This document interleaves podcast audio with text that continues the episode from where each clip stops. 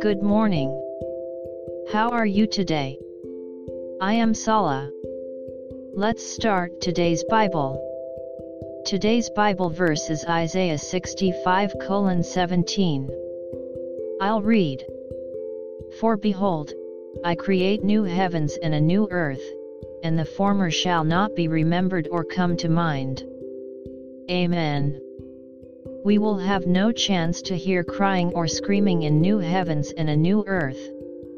So we cannot remember the cry or sadness of this world. A peaceful life with the Lord will last forever. Jesus wipes all our tears. There is no death, no sadness, no screams, and no pain. May we spend time in the peace of the Lord today as well. God bless you. See you tomorrow.